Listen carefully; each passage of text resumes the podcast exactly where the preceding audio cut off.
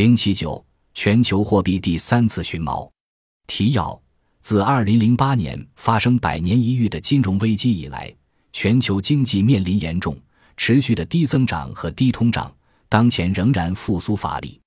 在经历了一九二九至一九四五年、一九七一至一九八七年两次寻锚和随后的全球经济繁荣后，全球货币体系在二零零八年全球金融危机后开启第三次寻锚和八十年一次的大调整。中国如果能够参与并引领第三次寻锚的相关谈判，在人民币加入 SDR 篮子之后，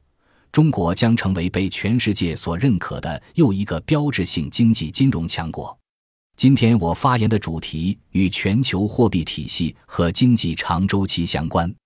我曾在 CF 四零和上海新金融研究院的研讨会上讨论过此话题。在今年二月二十七日阿塞发第四十九期内部闭门研讨会《宏观经济形势与外汇市场风险》上，我分享了一些想法。在四月九日 CF 四零年会上，我发表了题为“全球货币寻锚”的主题演讲。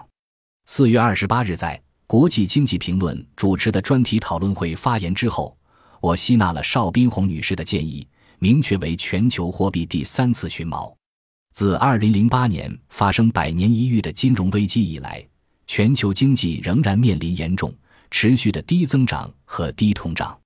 七年多来，尽管许多国家在货币政策、财政政策等方面尽了巨大努力，有些国家甚至把货币政策用到极限，不惜使用负利率政策。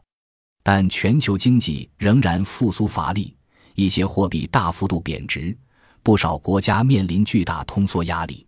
如果我们把百年一遇的危机和全球货币寻锚联系起来考虑，可以得出一个有意思的推论：在脱离了金本位以后，全球货币体系曾经找到过两次锚。